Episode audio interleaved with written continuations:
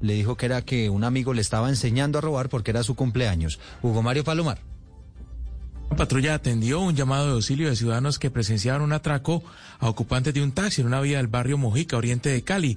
La policía alcanzó a detener a uno de los dos asaltantes con un cuchillo en la mano. Resultó ser un joven de 17 años que llorando dijo a los policías que estaba cumpliendo años y que por invitación de un amigo estaba cometiendo su primer atraco. Así lo confirmó el coronel Nelson Zavala, comandante operativo de la policía de Cali. El adolescente al parecer era acompañado de otra persona quien huye del lugar de los hechos. De manera espontánea, este joven manifiesta que era un amigo que le estaba enseñando a hurtar, pues según lo que él dice, era el regalo de cumpleaños que le hacía a su amigo. La policía recuperó 150 mil pesos que le habían robado al taxista. El joven aprendido por el delito de hurto ahora está recluido en un centro de formación para menores infractores. Estás escuchando Blue Radio. En un mundo donde extraterrestres acechan a los humanos, dos soldados deben esconderse para sobrevivir sin su Old Spice. ¡Cállate! ¡Cállate! Hombre, hueles re feo. ¿Que no te pusiste el nuevo Old Spice Dry Spray con frescura de larga duración? ¡Cállate! ¡Nos van a oír! No puedo. ¡Apestas! ¡Te dije! ¡Se me olvidó el Old Spice!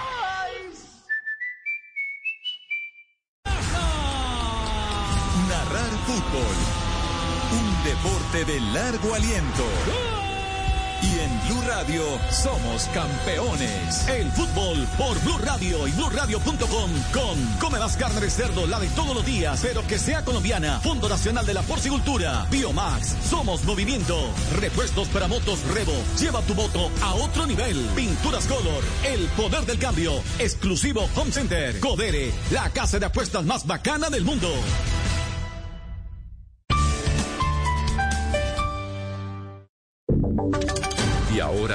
Radio, la información de Bogotá y la región. Acaban de habilitar un carril en la vía La Línea en el sentido Calarcá-Cajamarca. Estuvo cerrado toda la mañana por cuenta de un accidente de tránsito que protagonizaron dos tractomulas. A esta hora hay un operativo por 30 ocupaciones ilegales en los cerros orientales de Bogotá. Felipe García. Sí, señor, es un mega operativo por más de 30 ocupaciones ilegales en toda la reserva forestal que queda exactamente en las inmediaciones de la quebrada Los Rosales. Esto es en la localidad de Chapinero. En el lugar está la CAR, la Fiscalía, la Policía y varias entidades nacionales y distritales. Esto, Eduardo, busca dar avances a las actuaciones administrativas para lograr fallos que resuelvan el estado de todos estos predios, teniendo en cuenta que hay varias casas lujosas sin los respectivos permisos en el lugar, por lo tanto son ilegales. Habla Oscar Ramos, alcalde local de Chapinero. Es un sector de la reserva forestal de la ciudad de Bogotá. En este sector se encuentran unas construcciones que no tienen los permisos, que no tienen las licencias, tanto urbanísticamente como ambiental. Por lo tanto, estamos haciendo un operativo a que no sigan construyendo y a que hayan cumplido las órdenes establecidas tanto por la autoridad ambiental como por la alcaldía local de Chapinero en lo relacionado con las infracciones que están cometiendo en este sector de la localidad. El llamado que están haciendo las autoridades es a que se haga la demolición de estas viviendas y se pague, por supuesto, todas las multas que ya están impuestas por esta ocupación ilegal. A las 10.28, en más noticias les contamos que oficialmente se cayó el nombramiento del general Jairo Fuentes como segundo comandante del ejército por supuestos vínculos con casos de falsos positivos. Ana María Celis. Eduardo, como Blue Radio lo anticipó el martes pasado, finalmente se cayó el nombramiento al que sería el segundo comandante del ejército. Se trata, como usted lo dice, el general Jairo Fuentes. Y la razón es que se vio salpicado por un presunto caso de falsos positivos en el Magdalena en el 2003. Pues Alonso Guevara, alias 101 ex militar y confeso paramilitar, lo mencionó en su testimonio. En su reemplazo estará el general Pérez Durán, quien se venía desempeñando como comandante del Comando Conjunto número 2. Y además estará el subcomandante de la Armada Nacional, el vicealmirante Juan Ricardo Rosso Obregón, que hasta la semana pasada venía trabajando como comandante de la Fuerza Naval del Caribe.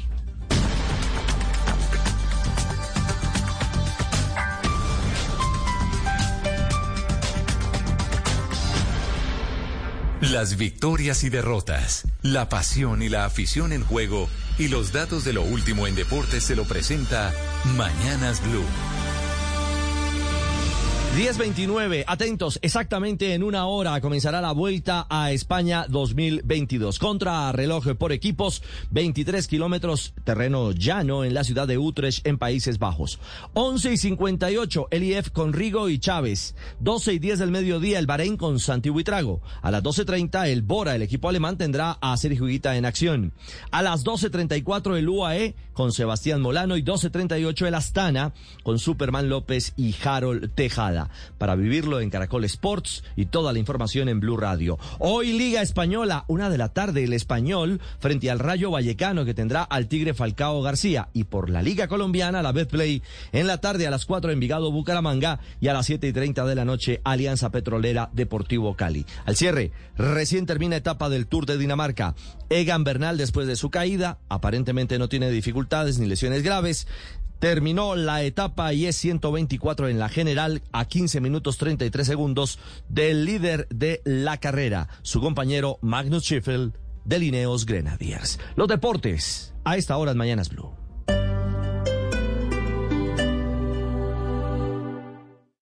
Esta es Blue Radio. Sintonice Blue Radio en 89.9 FM y grábelo desde ya en su memoria y en la memoria de su radio. Blue Radio, la alternativa. En 30... En un mundo donde extraterrestres acechan a los humanos, dos soldados deben esconderse para sobrevivir sin su Old Spice. ¡Cállate! ¡Cállate! Hombre, hueles re feo. ¿Que no te pusiste el nuevo Old Spice Dry Spray con frescura de larga duración? ¡Cállate! ¡Nos van a oír! No puedo. ¡Apestas! ¡Te dije! ¡Se me olvidó el Old Spice! ¿Sabías que arreglar las fugas de agua en el exterior de tu casa ahorra entre 27 y 90 galones de agua por día? Pequeñas fugas traen grandes desperdicios de agua. La conservación del agua comienza con acciones simples para ahorrar agua en el hogar y en el jardín, como ajustar tus rociadores y agregar riego por goteo para que riegues solamente donde se requiere. Todos podemos hacer nuestra parte para conservar agua. Visita saveourwater.com para más consejos prácticos sobre cómo ahorrar agua. Ahorra nuestra agua. Salva a California. Amigos. Familia. Algo para compartir. Lo único que falta es la música. Los viernes y sábados en la noche, Blue Radio pone el ritmo para disfrutar del fin de semana con la mejor música. Blue Música, fin de semana. Viernes y sábado por Blue Radio y bluradio.com. La alternativa. Juan, ¿por qué tira la botella a la calle? Estoy generando empleo. ¿Cómo así? Pues para que la recoja el que le pagan. Este sí es mucho cochinola. ¿Por qué mejor no aprovecha y usa las canecas o los contenedores que para eso son? No se amugre con Bogotá. Busque siempre uno de los miles de contenedores o canecas para no ensuciar la ciudad. UAS, Alcaldía de Bogotá. Estar actualizado es estar Descargue Blue App. Nuevo diseño. Una app más eficiente y liviana. Notificaciones con información de última hora. Podcast, programación de Blue Radio y todas las señales nacionales Blue en vivo donde y cuando quiera. Descárguela en Google Play y App Store. Está en ti disfrutar tus datos móviles. Pásate al plan ilimigigas de móvil ETV Postpago por 29,950 pesos en los meses 3, 6, 9 y 12. Y recibes datos y minutos ilimitados a todo destino nacional. Ahora con mejor señal. Llama ya al 601-371-4000 o acércate a una tienda ETV. ETV. Válido del 1 al 31 de agosto de 2022. Conocer términos y condiciones en slash. ¿Estás buscando una nueva y gratificante carrera? Entonces tenemos algo para ti. Únete a Sherwin Williams y comenzarás una carrera como miembro de un equipo que respalda tu crecimiento. Actualmente necesitamos repartidores, asociados de ventas y aprendices para puestos de gestión de ventas. Si esto te suena como una buena oportunidad, visita sherwin-williams.com diagonal trabajos y presenta tu solicitud hoy.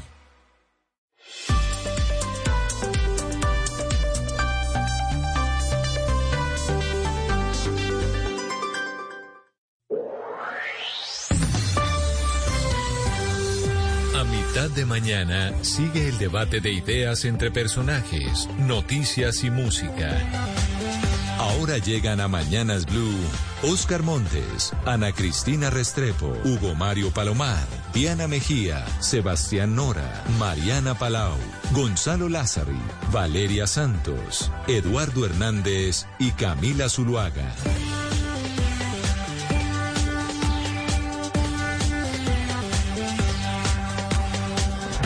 Son las 10 de la mañana, 34 minutos, una mañana muy movida en materia informativa esta que hemos tenido en esta en este viernes.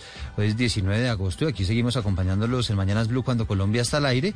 Y bueno, pues a esta hora siempre nos gusta, Gonzalo, poner algo de musiquita, ¿no? Para alegrar la mañana. Y sobre todo si es viernes, don Eduardo. Usted siempre pide música de fiesta y qué mejor que arrancar con un clásico de Héctor Lavoe. Esto se llama El Cantante.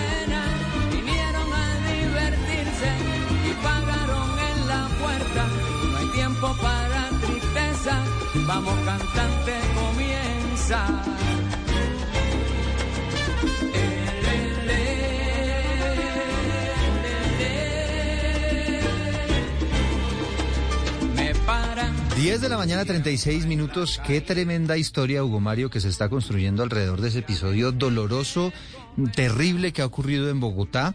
En plena autopista norte, una Toyota Prado parqueada al lado de la vía, calle 223, esto es plena salida de la ciudad. Encuentran esta Toyota Prado con cuatro cuerpos adentro. Tiros de gracia. Signos de tortura. No hay pistas todavía de, de quiénes son las víctimas. Hay pistas de, de quién es el carro. Y nos contaba hace segundos Camila Carvajal y por eso digo que se ha, se ha generado una historia tremenda porque creo que esto va a tener todos los elementos. Esta va a ser una historia de película. Carlos Mauricio Navarro Durán, hijo de eh, la famosa reina del telemarketing, ¿no? Él, él vive en España, deja hace dos años, según lo que le acaba de decir a Blue Radio, deja a dos años, hace dos años, la camioneta aquí en un concesionario con el traspaso abierto. Es decir, tomen, véndame la camioneta, ¿no? Sí. Hace dos años la deja y aparece la camioneta esta madrugada con cuatro cuerpos adentro. Están tratando de establecer cuál es la trazabilidad, pues por dónde agarró esa camioneta. Lo que parece ser es que estaban el, estos crímenes ocurren en el centro de la ciudad, pero terminan abandonando el carro allá en el norte. Pero evidentemente esto es, mejor dicho, de, de, de película, Hugo Mario. Y ese es el riesgo, Eduardo, que se corre siempre que se hace un negocio de un vehículo con el traspaso abierto. ¿Sí? Que el vehículo sea utilizado para alguna actividad criminal. Pero lo que está pasando en Bogotá, esto que ha pasado en Bogotá, Eduardo, es lo que ya está pasando en otras regiones del país. En Cali, en Medellín, en la costa atlántica, en muchas ciudades grandes y pequeñas del país se presentan estas disputas por tráfico de drogas entre bandas criminales que terminan con masacres como la que hoy está llorando la ciudad de Bogotá. Eh, es, todo indica, eh, de acuerdo a lo que han dicho las autoridades hasta ahora, que detrás de, de, de esa, eh, ese hecho violento estarían organizaciones dedicadas al crimen organizado y al narcotráfico. El modo superandi es el que hemos visto en diferentes regiones, le leer, eh, si Ana permite, Cristina, y el que vemos en otros países como México, lo hablábamos ayer. la sí, de violencia que vive en México es la que se vive en Colombia y está pasando en Bogotá. que, que son esos, esos hallazgos macabros. Ya, voy- ya voy a Ana, Ana Cristina, ya a Medellín, pero les quiero leer rápidamente el trino completo que escribió hace minutos eh, la alcaldesa Claudia López. Ella dice, apoyamos las acciones de la Fiscalía y la Policía para esclarecer y dar con los responsables de los macabros asesinatos, presuntamente, y ahí vamos para lo que usted decía, Hugo Mario, por disputas por rentas criminales nacionales cuyos cuerpos fueron abandonados anoche en Bogotá. Debe haber prevención, esclarecimiento y justicia, independientemente de dónde los asesinaron y si luego abandonaron los cuerpos en la salida de la ciudad, ese ajusticiamiento criminal es inaceptable. Bogotá seguirá apoyando a la Fiscalía, a la Policía, a la Justicia para que sean ellas, no el ajusticiamiento criminal, las que prevalezcan. Ana Cristina. Sí, Eduardo, eh, con, respecto a lo que estaba diciendo Hugo eh, de ese modus operandi, le quiero contar eh, todo lo que hemos oído desde las 5 de la mañana. Me llevó a mí a 1978. Yo vivía en esa época, vivía con mi familia en una parte, digamos, en un lugar, en un suburbio de Medellín que era, como decimos en Medellín, todo eso eran mangas, era muy lejos. Y una noche cerca a mi casa, y yo lo podía ver de la ventana de mi cuarto, dejaron a seis hombres muertos en un carro con tiros de gracia. Y estoy hablando de 1978 cuando estaba empezando todo ese auge del narcotráfico, todo, pues Oscar sabe muy bien, pues de toda, eh, de, todo el auge marimbero, y de eso, eso no es nuevo ni es algo que sea de ahora, eso lleva muchísimos años y eso es un puro ajuste, pues es como la, esa es la pura manera de actuar de los mafiosos, pero que ya lleva muchísimos años en este país. Todo lo que han comentado esta mañana, lo que han hablado con el traspaso del carro, que cogieron el carro e inmediatamente detectaron de quién era, eh, solamente que en aquella época, pues la fiscalía se demoró muchas horas en llegar, es decir, ese vehículo lleno de personas muertas estuvo puesto ahí unas eh, siete, ocho horas parqueado, pero he tenido como una impresión horrible toda la mañana porque es exactamente lo que yo viví cuando estaba chiquita al lado de mi casa viéndolo por la ventana de mi casa. Por lo menos en Bogotá sí hacía, mm, hacía muchos años no teníamos un escenario de estos en Bogotá. Claro que hemos venido teniendo hace semanas la aparición de cuerpos tirados en las calles ni tal, pero cuatro cuerpos metidos en un carro abandonado, esa sí es una escena que no sé. Usted usted evidentemente tiene razón en que este tema del narcotráfico, la manera actual de los narcos, pues no es nueva. De hecho, está hasta en las películas. Pero, pero sí es cierto que en Bogotá no teníamos un hecho de esta gravedad desde hace mucho tiempo, Oscar. Mire, Eduardo, ese es el típico ajuste de cuentas. En, en, el mundo criminal, en el bajo mundo, son esas cuentas pendientes entre bandas de criminales y al final terminan matándose entre ellos mismos. Alguna, alguna, algún cargamento que se cayó, como dicen ellos, eh, cualquier cosa que salió mal hecha y ahí terminan matándose entre, entre ellos. Pero me llama la atención, Eduardo, en el comunicado de la alcaldesa, en el trino de la alcaldesa, porque deja abierta la posibilidad de que haya ocurrido en otra ciudad, en otro sitio, y hayan trasladado los cadáveres a, Bogotá. También eso indica que las autoridades tampoco están haciendo bien su trabajo, tampoco están haciendo bien, están cumpliendo con su deber. Porque es que, es decir, si esto ocurre en Bogotá, en la capital, donde están las centrales de inteligencia más eficaces, donde está la policía más eficaz y todo lo demás, ¿Qué estará ocurriendo en el resto del país con estos negocios ilícitos que en últimas, como decía Hugo Mario y decía Ana Cristina, se sienten en todas las ciudades de Colombia, en Barranquilla, en, este Cali, Medellín, en todas partes? En este momento, Oscar, justo en eso están trabajando los fiscales y la policía, están revisando todas las cámaras de seguridad, parece que hay unas muy dicientes, intentando saber exactamente cuál fue la ruta del vehículo. Inicialmente se dice que pudo haber ocurrido este episodio en el centro de Bogotá y que el carro lo pudieron haber abandonado. Pero ese es un trabajo que toma tiempo, ¿no? Porque tienen que mirar casi que todas las cámaras claro. de seguridad de la ciudad. Que ese era un elemento que no existía en la época en la que nos decía Ana Cristina, ¿no? En el 78 pues había unos modos de investigaciones más precarios. Eduardo, mire, por ejemplo, en Barranquilla en una época se puso muy de moda, tristemente, la famosa casa de pique que eran eh, en Buenaventura, también entiendo que había unas famosas casas de pique que llevaban a las personas allá y las picaban, literalmente las picaban, muertas, las eh, eh, volvían pedacitos. Y después desaparecía la persona y, después inclusive en algunos sitios de la ciudad aparecían los brazos, las piernas, una cosa totalmente macabra, escabrosa, que uno no se le imagina ni le pasa por la cabeza.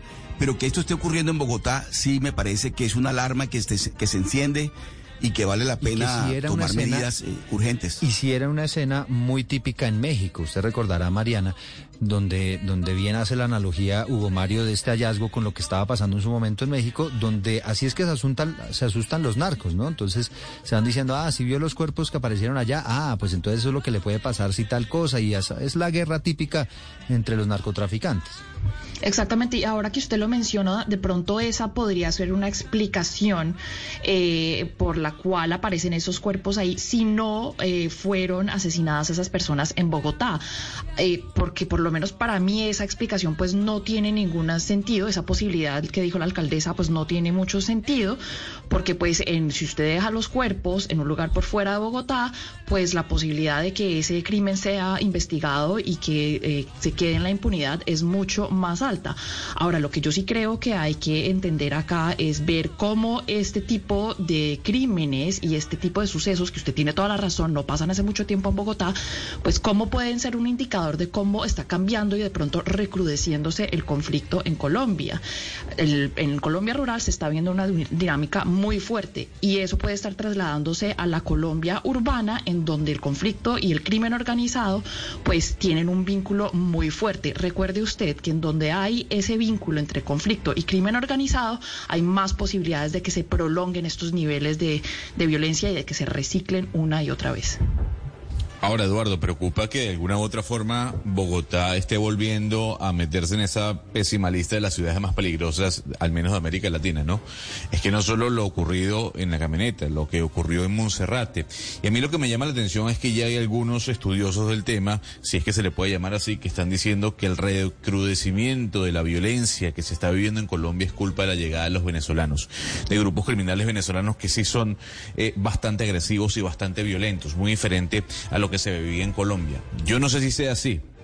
Pero ahora utilizar eh, la excusa de que es la llegada de los venezolanos que van a delinquir de los grupos criminales violentos de Venezuela, sí es, sí es preocupante, ¿no? Porque ahí lo que se genera es, obviamente, más ese- esa asociación de xenofobia. Porque ya lo están diciendo. Sí, de acuerdo. Ahora, usted, usted sume esto con, con la propuesta que hizo en las últimas horas el ministro de Justicia. ¿No? Y entonces ahí usted empieza a atar cabos. ¿Qué es el camino correcto no, lo es, o, o no es el camino correcto? No lo sé. Pero el ministro de Justicia lo que plantea es un cambio de la política criminal, que lo veníamos hablando ayer cuando estábamos hablando de las cárceles, y él lo que plantea es la posibilidad de que haya una descongestión de las cárceles, no construyendo más cárceles, sino eventualmente mm, sacando de las cárceles a aquellas personas que tengan unos delitos menores, mm, eh, procurando que esas personas pues tengan una resocialización y en medio de esos ejemplos que pone el ministro de Justicia, pues al, habla por ejemplo de las personas que están microtraficando, el famoso microtráfico, pues que ha dejado muchísimos muertos en varias ciudades. Entonces ahí es donde uno se pregunta, pues bueno, ¿es conveniente la medida? ¿No es conveniente? Y, y el, el debate evidentemente estará abierto.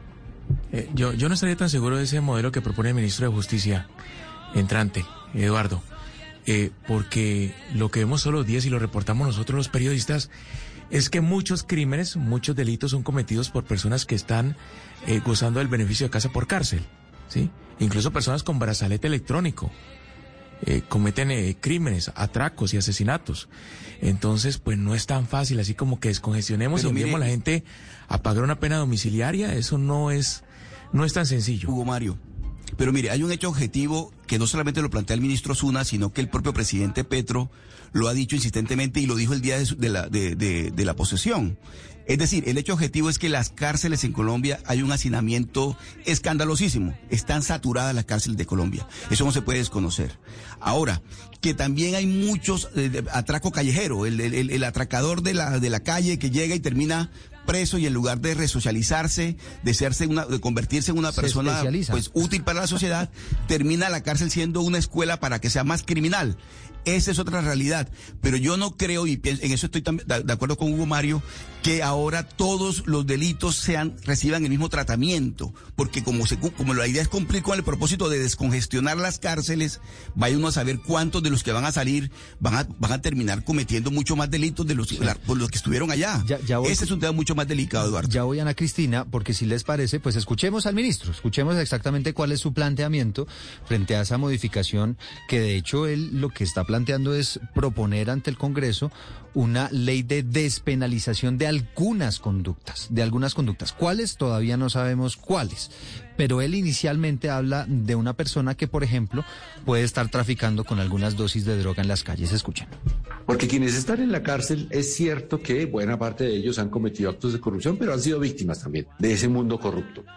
La persona que la atrapan con unas pequeñas dosis de estupefacientes para comerciar, claro que está actuando en contra de la ley, pero está siendo parte de una cadena criminal mucho más grande de la cual es víctima y que la sociedad no le ha ofrecido otra salida. Bueno, pero discúlpenme, algunos me dirán, ah, entonces este gobierno va a soltar presos. No es la, no es, no es el centro de la política, es dignificar a las personas, considerar que todos valemos lo mismo, las personas absolutamente correctas merecen un premio, pero las personas que han cometido delitos siguen siendo personas, siguen teniendo, para el Estado sigue existiendo la obligación de tratarlos con dignidad e intentar que puedan volver a reintegrarse a la sociedad ejerciendo sus derechos con un empleo decoroso que les permita salir de ese laberinto al que la vida los ha llevado.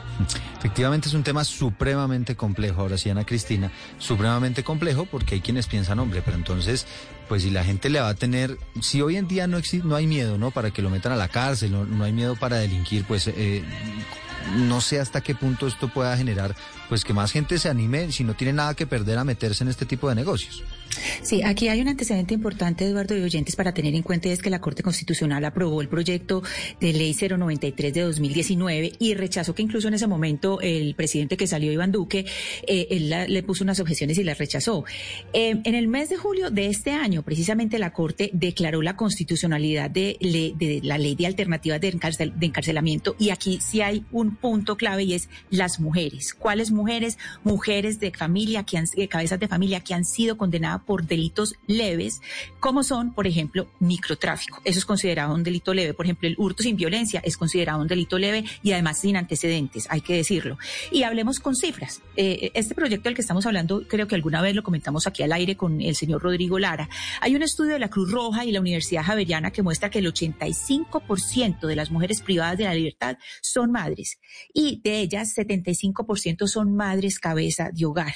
Y también en esos mismos estudios se ha mostrado que en 53.4 de estas mujeres privadas de la libertad dicen que cometieron esa infracción, ese delito que a cometer un delito no las convierte en criminales, sino que cometieron un delito, los hacen para pagar por un delito. ¿Por qué? Porque necesitaban en ese momento sustento para su familia.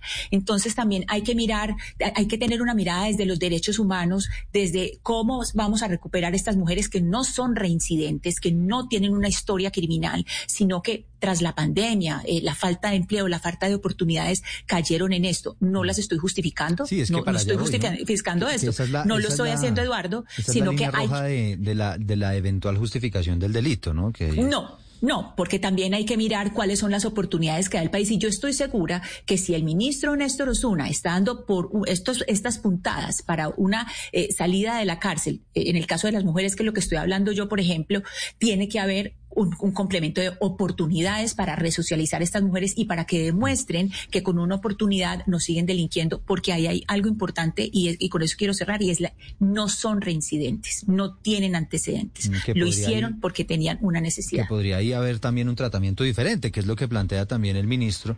Si no hay una reincidencia, pues se les puede dar una segunda oportunidad. Ya no hay terceras, cuartas, quintas oportunidades, que eso, que eso ya es distinto. Pero fíjese, frente a lo que usted está mencionando, Ana Cristina, en esta exposición yo les puse solamente una parte, pues porque me parece interesante entender el planteamiento, pero en esa exposición que hace el ministro Néstor Osuna en la Universidad del Externado, él anuncia o dice que va a haber un plan piloto efectivamente en una cárcel de mujeres, donde lo que se planea es llevar a las universidades hasta las cárceles en un intento por resocializar a todas estas mujeres y que no se convierta, como decía Oscar, esto en una universidad de- del crimen. Mariana. Claro, y además, Eduardo, yo creo que también hay que ver esta, o sea, la política criminal de cualquier gobierno desde el punto de vista de la eficiencia y es hacerse la pregunta, ¿qué tan eficiente es perseguir a los que están involucrados en el narcotráfico, a ese eslabón de la cadena criminal, en ese eslabón?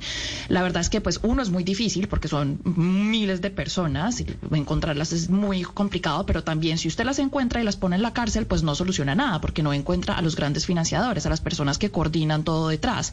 Es decir, y les mete a la cárcel igual esas personas que tienen la idea, que lideran el negocio, pues van a encontrar a otras personas. ¿Por qué? Porque hay pocas oportunidades económicas para la gente. Mientras más pobreza haya, pues más...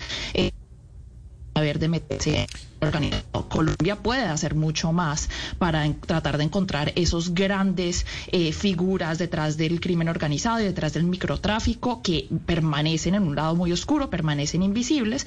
Y por ejemplo, pues ya el gobierno eh, y el el sector privado, por ejemplo, el sector financiero, hacen mucho para colaborar y encontrar transacciones sospechosas y demás, pero eso se enfoca mucho en el tema del lavado de dinero con respecto al, al tráfico de drogas. Hay otros crímenes, como por ejemplo los crímenes ambientales que también alimentan estos temas. Son crímenes que se complementan. Entonces, pues hay que también verlo desde un punto de vista de- desde Pero, dónde es más eficiente atacar este problema del crimen organizado. Y probablemente no es yendo tras las miles de personas que tienen que vender estas microdosis para poder sobrevivir económicamente. Bueno, yo le traigo un ejemplo, Mariana, que podemos estar de acuerdo, aplaudir o no aplaudir, y ya queda, de- ya queda de cada uno. Eduardo, ¿usted ha visto las cifras en El Salvador? ¿Usted ha visto las cifras desde que el señor instauró un estado de excepción desde el mes de marzo? El señor Nayib Bukele. ¿Usted, usted se refiere Es a que cifras de disminución de, del de narcotráfico? disminución de la violencia, De la de, violencia. homi- de homicidios. A ver, el señor Nayib Bukele, podemos estar de acuerdo o no en el método. Quiero aclarar esto. Desde el mes de marzo, el señor introdujo en la Asamblea Nacional, lo que sería el Congreso de Colombia, una solicitud para un estado de excepción que se ha ido extendiendo mes a mes. Las cifras muestran que se reporta una disminución bárbara de un 250% en el tema de los homicidios. qué está 50 mil pandilleros presos. Ah, bueno, hay un estado de excepción. ¿Qué conlleva el estado de excepción? Pues dirán algunos defensores de los derechos humanos, además con toda la base de que hay unos derechos que no se respetan. Pero el Estado ejerce una fuerza que no la ejerce sin un estado de excepción. Y esa medida drástica que tomó el presidente Nayib Bukele en el mes de marzo está siendo aplaudido por los salvadoreños, diciendo, al fin, al fin, la violencia que tenía sumergido, en la que está sumergido El Salvador, ha desaparecido. Pero- pero- la pero, pregunta es, ¿tenemos que ser pasivos Sí, o tenemos que aplicar un estado de excepción? habla medidas de excepción, pero ¿qué están haciendo? ¿Cómo lo están, cómo están persiguiendo allá los narcotraficantes en Guatemala? Muy sencillo, en El Salvador, En El eh, Salvador, Comodoro, excuse. muy sencillo, van casa por casa y se van llevando a quienes tengan conexiones o nexos con, los, con, los, con, las, con las malas y con las pandillas. A ver, no tienen derecho a un abogado, tienen que estar 15 días presos en vez de 72 horas mientras se verifica si eh, tiene algún tipo de antecedente penal o no. Acaban de construir la cárcel más grande o están construyendo la cárcel más grande del Salvador en donde van a estar todos los pandilleros. Están siendo tratados como terroristas. No, no, no, pero Gonzalo, eh, Gonzalo, no, no, pero, pero, señor. perdón. Pero, pero espéreme que, que nos está contando Gonzalo las medidas que están tomando allá en El Salvador. Él no es, eso es lo que están haciendo allá. Dice él, ha dado resultados en cuanto a, a- a las cifras. Pues no sé si esas cifras son creíbles, ¿no? Imagino yo que son cifras del Sí, gobierno. Pero, pero, pero claro, pues esto sí es absolutamente lo contrario, la contravía de lo que se está planteando en el gobierno de Gustavo Petro. Lo sé. Entonces la pregunta sería, ¿se aplica el modelo que El Salvador está utilizando a pesar de que hay una violación, dirían algunos y algunos defensores de los derechos humanos, de los derechos de esos detenidos? ¿O hay que tomar el ejemplo del Ministerio o de Colombia? ¿Cuál soluciona más? Los números que muestra El Salvador están diciendo, nuestra política está solucionando el tema de la violencia. que es Esa no es la historia completa en el Gonzalo, pero esa no es la historia completa en El Salvador. Usted me perdona que le diga. Hay, muchos reportes, incluidos eh, los de el medio El Faro, que, es muy respetado y ha recibido varios premios a nivel internacional, que dicen que el señor Bukele tiene un pacto con con el crimen organizado, con esas bandas tan grandes. Es más, yo le recuerdo que a finales de marzo, en 24 horas, se murieron por ahí 62 personas y es probablemente el día más violento que tuvo El Salvador en su historia reciente, en las últimas décadas. ¿Y por qué se dio ese, esa racha de violencia a final de mayo? Probablemente, y es lo que dice el Faro, porque Bukele de alguna u otra manera violó ese pacto. Entonces, cuando usted depende de un pacto con un crimen organizado para mantener la paz o la tranquilidad de las personas, pues obviamente eso trae unas consecuencias, porque usted no está acabando con el crimen organizado, lo está poniendo a un lado y ese se fortalece en ese ladito de alguna otra manera, porque usted, bien, usted puede decir todas las medidas que usted tomó, que usted dice que eh, Bukele tomó, pero la verdad es que no están yendo tras la financiación del crimen organizado, por ejemplo. Son las- Entonces ahí, perdóneme que le diga, pero hay grandes huecos. Son las 10 de la mañana, 59 minutos. Ahora sí, Oscar, escúchenme que estábamos tratando de entender cómo es que hacen allá en, en El Salvador para perseguir todo este tema del narcotráfico. Y decíamos, pues son medidas que van absolutamente en contravía con lo que está planteando el gobierno de Gustavo Petro. Pero mire, Eduardo, es que los extremos, todos los extremos son malos. Es decir, el señor Bukele decide que todos van a ir presos, todo el mundo preso, pero tampoco todo el mundo puede quedar libre. O sea, para eso existe la justicia, por eso se creó el Estado. El Estado se crea para acabar con la anarquía, con el caos. Y por supuesto, con un Estado serio, un Estado serio juzga, condena y deja en libertad a los inocentes. Pero las cárceles están para eso, para que las personas paguen una pena. Ahora, que las cárceles tengan que ser centros de resocialización. De acuerdo, no pueden ser escuelas del crimen, estamos de acuerdo. Pero tampoco vamos a decir pues que el señor Bukele va a ser el ejemplo que hay que seguir en este, en, en- este tipo de medidas. Es que es más, mire, en el caso colombiano se ha visto que hay, casos, hay, hay ejemplos buenos de resocialización. En Colombia han existido, la de- en, en los llanos hubo una, una cárcel muy reconocida que allí las personas llegaban y, y se resocializaban, aprendían que trabajo de campo, de agricultura, de ganadería y demás. Es decir, es posible hacerlo. Lo que ocurre es que el hacinamiento en Colombia es tal, de tal magnitud, que están desesperados. con la Oscar, situación. eh, Oscar, sí, lo que usted dice es lo fundamental, que es eh, pues la, no, no tener que creer que todo tipo de justicia tiene que ser punitiva, no toda la justicia tiene que ser punitiva. Y yo creo que el caso de Bukele es un caso bastante desafortunado para ponerlo como ejemplo, porque Bukele además se ha encargado de sacar de su país no solamente ONGs, sino de acosar y ahogar a periodistas que hacen investigación. ¿Para qué? Para que no cuenten lo que está pasando en términos de derechos humanos en las cárceles. Que sí, eh, les digo a todos los oyentes, por supuesto que estamos hablando de personas que cometieron crímenes, pero que siguen siendo personas y que siguen teniendo protección del Estado y que tienen derechos humanos y hay que respetárselos. Claro, todo el mundo contra Gonzalo y, y yo de acuerdo con ustedes, Ana Cristina, Oscar y Marian. Es que lo, lo, de, lo de Salvador no puede ser un ejemplo. Esto del narcotráfico, Gonzalo, no se resuelve con, con, con, con violaciones a los derechos humanos y a, y a las democracias. Esto se resuelve con educación y con oportunidades. Claro que la gente obviamente cuando está agobiada por el crimen, pues aplaude eh, los gobiernos autoritarios como el de Duterte en, en, en Filipinas, como el de Bukele en Salvador, pero, pero obviamente eso no justifica que se violen los derechos humanos y se viole la democracia como lo hacen estos eh, eh, presidentes eh, Yo no autoritarios. estoy justificando. A ver, no estoy justificando y por eso, no, eh, no, no, yo estoy contando y más bien hice un hincapié en que no estoy justificando y que sí, hay una violación de derechos por parte del gobierno de Nayib Bukele. Pero le voy a decir algo, Gomario. La popularidad que tiene Nayib Bukele, y no por defenderlo, es por algo. Y es porque El Salvador estaba inmerso en una guerra civil, básicamente, en donde el Estado no tiene ningún tipo de protección sobre los ciudadanos eh, cuando se hablaba del tema del, pandillerismo. Entonces, esa actitud que ha tomado Nayib Bukele frente a los pandilleros, con pactos, sin pactos, con estado de excepción, sin estado de excepción, le está dando resultados para su favorabilidad. ¿Por qué? Porque Colombia no vivió y no ha vivido lo que está viviendo, lo que vivió El Salvador, ni Venezuela, ni Panamá, ni Costa Rica. Entonces, repito, podemos estar en desacuerdo con lo que está haciendo el señor, con las medidas de estado de excepción, con que, con que se ha extendido seis meses, pero según el gobierno le está dando resultados y esos resultados se ven en la popularidad del señor. Sí, claro, es que eventualmente, digamos, por eso decimos es un tema supremamente polémico, complejo. No sabemos qué modelo, si un modelo o el otro es el que funciona, pero lo cierto es que aquí también, pues en el país se han expresado algunas preocupaciones. Si usted suma esto que está eh, planteando el ministro de Justicia con la posibilidad de la paz total y demás, dando beneficios jurídicos, pues entonces hasta qué punto también se le puede estar dando oxígeno a los criminales. Son las 11 de la mañana, tres minutos en Mañanas Blue, cuando Colombia está al aire. Colombia está al aire. En un mundo donde extraterrestres acechan a los humanos, dos soldados deben esconderse para sobrevivir sin su Old Spice. ¡Cállate! ¡Cállate! Hombre, hueles re feo.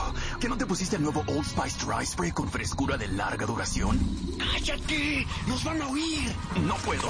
¡Apestas! ¡Te dije! ¡Se me olvidó el Old Spice!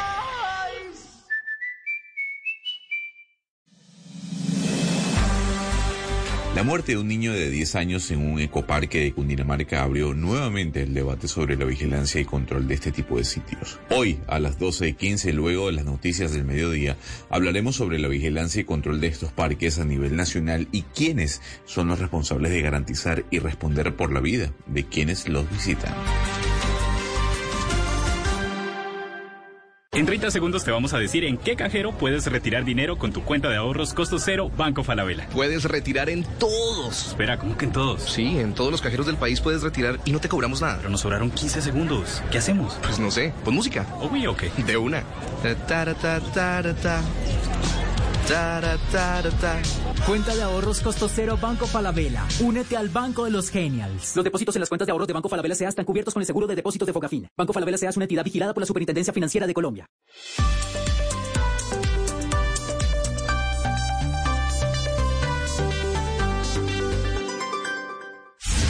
Colombia está al aire. Enloquécete con iguales o superiores a 30 mil pesos en la droguería. Válido para compras en todos nuestros puntos de venta en cruzverde.com o domicilios llamando al 601-486-5000. Droguerías Cruz Verde. Aplica referencias seleccionadas. Condiciones en cruzverde.com. Colombia está al aire. Es hora de pasar tu negocio al Internet empresarial de Tigo Business.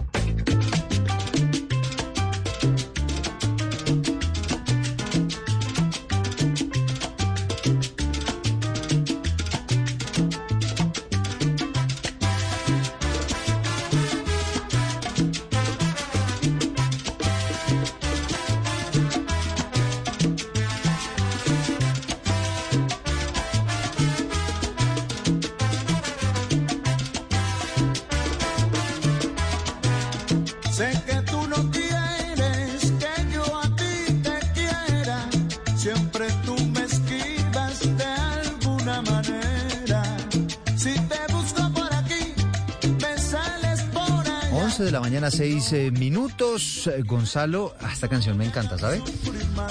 No, pues es un clásico, por favor. Esta canción tiene que sonar en cualquier fiesta. O sea, en cualquier fiesta, sea un 15 Va- va- años, es de una las- despedida soltera, un Va usted a la divorcio, fija. todo. Va usted a la fija, sí. En Cali, Sí, sobre por todo. supuesto. Sí, señor. Sí, claro. La música del compatriota de Gonzalo, el faraón de la salsa, Oscar de León. Oiga, ¿ha sobrevivido Gonzalo a, cua- a cuántos infartos eh, este cantante? Va- Varios, ¿no? Y ahí está cantando Sí, todavía. Yo le, yo le cuento dos y el señor está de gira por Europa, ¿no? Pero más duro que nunca. Más duro que nunca. ¿Ustedes le dicen el faraón o, le- o el león? Nosotros en Venezuela le decimos el león de la salsa. El, el- no, el faraón. Bueno, yo lo conozco como el faraón, no sé. No sé en Venezuela. Mire. Óigame. El león de la salsa en Venezuela. Y, y él no tuvo un accidente también, estuvo a punto como de perder un ojo. Sí, señor. Sí señor. Se cayó, se golpeó. Eh, si usted lo ve, él utiliza mucho los lentes en este momento, lentes de sol, así sea en lugares cerrados, eh, porque, Tiene- sí, porque quedó golpeado con, con Tiene con- 80 años. con el ojo. ¿Fue una, coja, una caja fuerte que le cayó encima? Bueno. Yo no sé, yo no sé, algo, algo le cayó encima eh, en su cuarto o en un hotel, algo así por el estilo en los Estados Unidos, no me sé muy bien el cuento, pero sí, estuvo a punto de perder un ojo. yo, yo lo que sé es que tiene 80 años el señor y sigue en tarima cantando y bailando como Diga, a pesar un de- quinceañero. Diga, a pesar Sí. de, sigue todavía, sigue todavía eh, con estos espectáculos. Son las 11 de la mañana, 7 minutos. Noticia que José Luis Pertus, que tiene que ver con el canal del dique. Sí, señor. ¿No? Hay pronunciamiento de la Procuraduría. Sí, hay una alerta, Eduardo, buenos días, sobre la falta de medidas para evitar que pues, suceda justamente algún imprevisto que se presente allí, exactamente en el corregimiento de Boca Cerrada en San Onofre, Sucre. Y lo que el Ministerio Público, Eduardo, está cuestionando esta mañana es por qué se privilegia la protección en algunos sectores de cara a la puesta en marcha del canal del dique y no para otros, como en ese corregimiento. Por eso, la Procuraduría está advirtiendo esta mañana a la Agencia Nacional de Infraestructura, ANI, que no se puede aplazar más la socialización del proyecto con las comunidades de Sucre, Atlántico y Bolívar.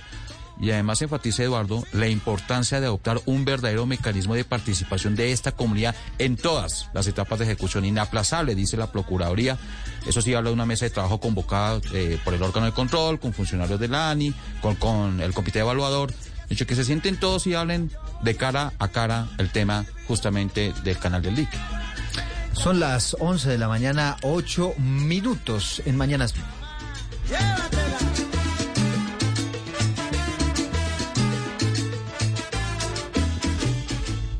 Y a esta hora les quiero hacer una recomendación muy importante y es que se pasen al Internet empresarial de Tigo Business, porque comprando 200 megas más telefonía local ilimitada, ustedes pagarán solo 72 mil pesos. Además, el primer mes es gratis en algunas zonas que ya han sido seleccionadas. Así que te vaya como a Rigo, pásate a Tigo Business. Marca numeral 503, válido hasta el 31 de agosto de 2022. Términos y condiciones en tigo.com.co slash emprendedores. Attention shoppers, we now have taste in the bread aisle. Dave's Killer Bread. That's right, an organic bread that's no longer a sedative for your taste buds. Dave's Killer Bread is on a mission to make the most of the loaf, to rid the world of GMOs, high fructose corn syrup, and artificial ingredients, and plant the seeds of good in all that they bake. Killer taste, killer texture, and always organic. Dave's Killer Bread. Amplified. Llegó el mes del pensionado. Disfrútelo con Davivienda. Del primero al 31 de agosto del 2022, pase su pensión a Davivienda y disfrute los beneficios que tenemos para usted. Para los pensionados, Davivienda Móvil. Aquí lo tiene todo. Conozca más en www.pensionadosdavivienda.com. Vigilado Superintendencia Financiera de Colombia. La muerte de un niño de 10 años en un ecoparque de Cundinamarca abrió nuevamente el debate sobre la vigilancia y control de este tipo de sitios. Hoy, a las 12.15, luego de las noticias del mediodía, hablaremos sobre la vigilancia y control de estos parques a nivel nacional y quiénes son los responsables de garantizar y responder por la vida de quienes los visitan. Colombia está al aire.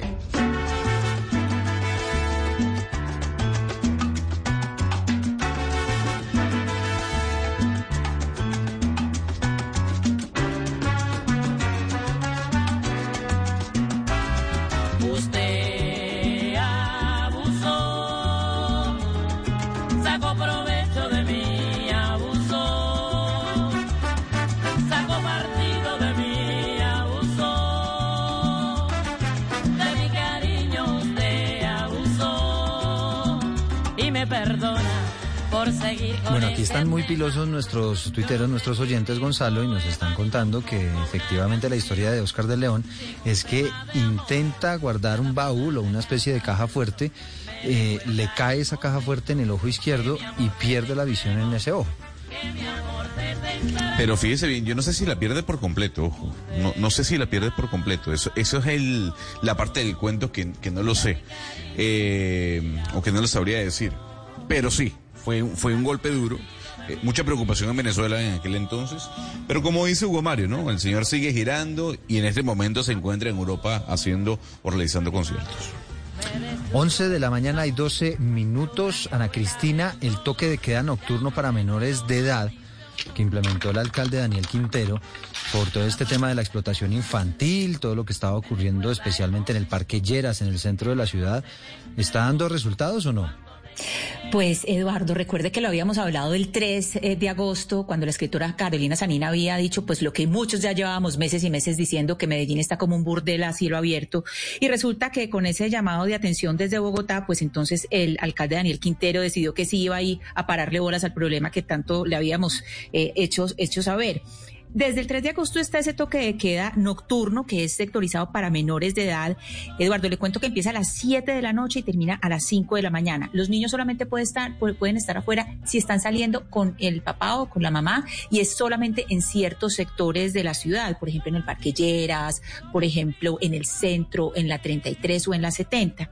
Pero ¿qué es lo que pasa acá? Ya vecinos y comerciantes están diciendo un momentico, esto no está funcionando y que era algo que era muy, muy predecible Eduardo. Hay cuatro resultados. El primero, pues por supuesto, se trasladan a, a zonas vecinas.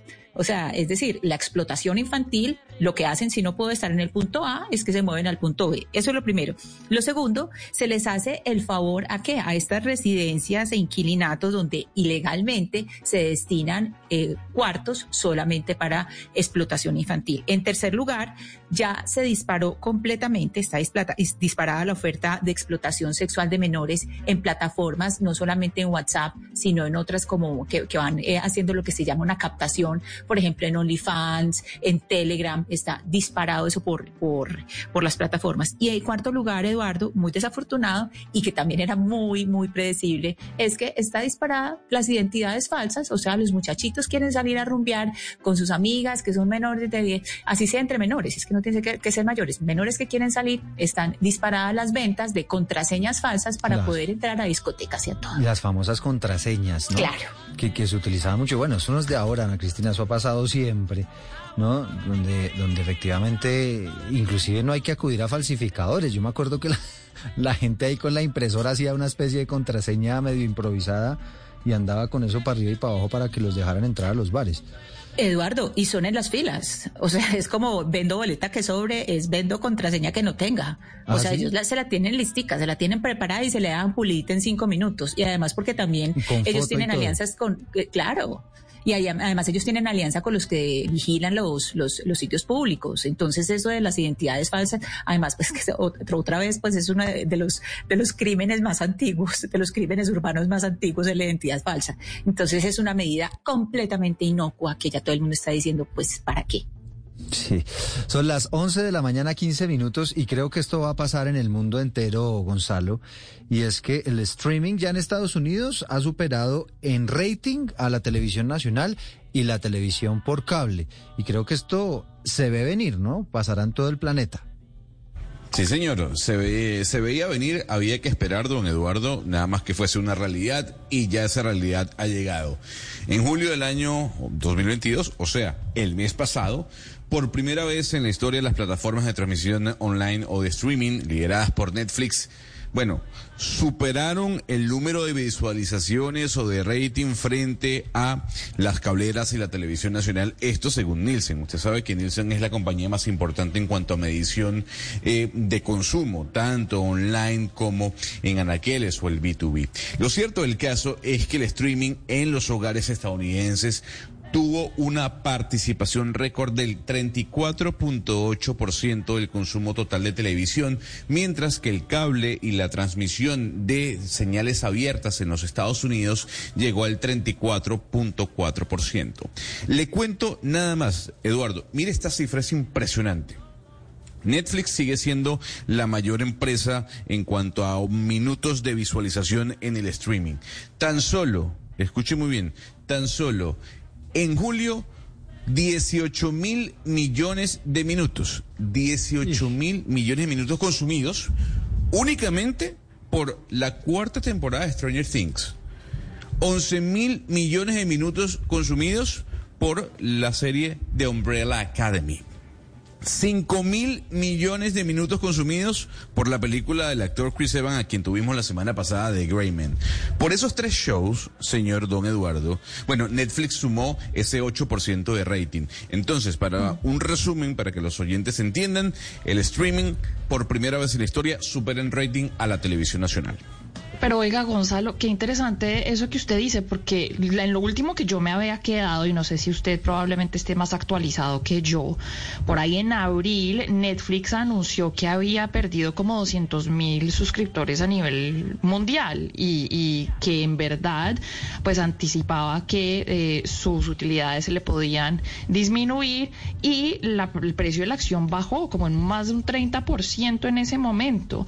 Y lo que entiendo que pasaba o que sigue pasando es que pues uno, ya los mercados grandes como los de Estados Unidos y Europa, pues ya están copados, allá hay millones y millones de personas que ya tienen una suscripción a Netflix y no hay mucho más mercado por conquistar, pero también está el tema de compartir las claves, ¿no? Entonces yo no sé usted con Netflix cuántos computadores o iPads puede tener con la misma clave, pero ese parecía ser una de las, de las eh, explicaciones por las cuales estaban perdiendo suscriptores. Yo no sé si usted sepa algo más Pero- reciente, porque puede que la gente esté viendo cada vez más, pero hay menos suscriptores a Netflix.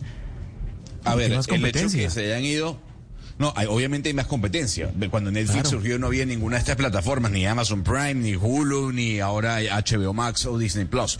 Pero no solo eso, Mariana. El hecho que eh, Netflix haya perdido 200 mil suscriptores o un millón de suscriptores como se prevé que vaya a perder a finales de este, de este trimestre, no significa que no tenga la mayor participación en cuanto a millones de minutos de, visual- de visualización. No hay empresa, exceptuando Disney, que se está acercando que tenga la cantidad de suscriptores que tiene Netflix. No la hay. Netflix si- sigue siendo el número uno. Pero en cuanto a participación de visualización, o sea, a minutos gastados viendo programación, Netflix se sigue llevando la torta con el 8% entre todas las plataformas. Sí, pero la, la, la competencia, Gonzalo, es cada vez más fuerte, ¿no? Las otras plataformas cada vez tienen más series y más películas de mucho nivel que compiten con las de Netflix y, y obviamente esa competencia se ve más apretada con el paso del tiempo. Ahora, la televisión abierta sigue teniendo, Eduardo, una gran ventaja y es, por ejemplo, el fútbol, las transmisiones deportivas, las noticias en vivo.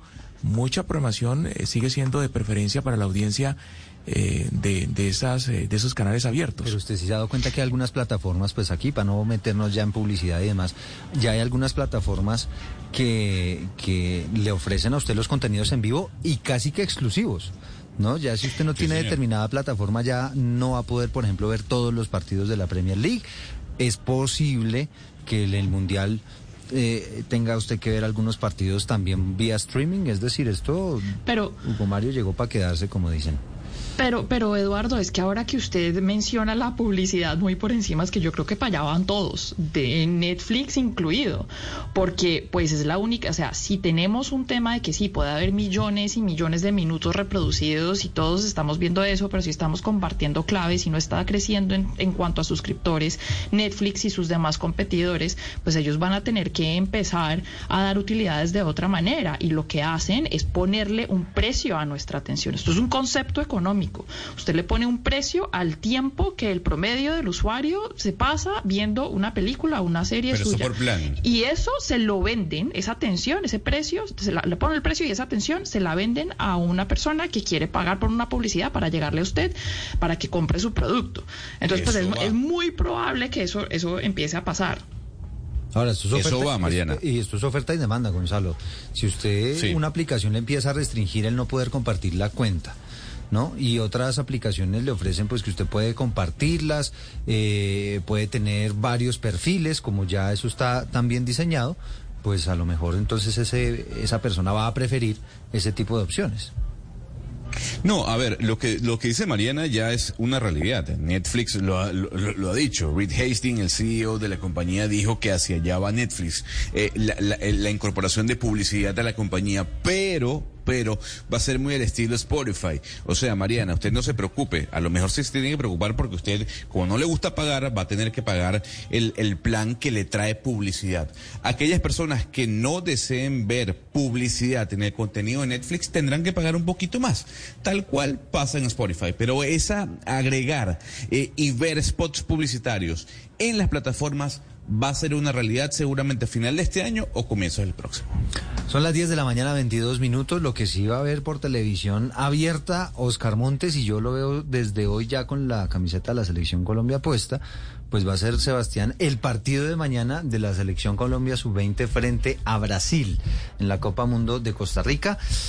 ¿Otra vez nos tocó bailar con la fea o qué? Sí, con Brasil, pero esta vez no es tan favorita Brasil como en la Copa América de mayores, la que la final fue contra Colombia No en el tan Bucaramanga.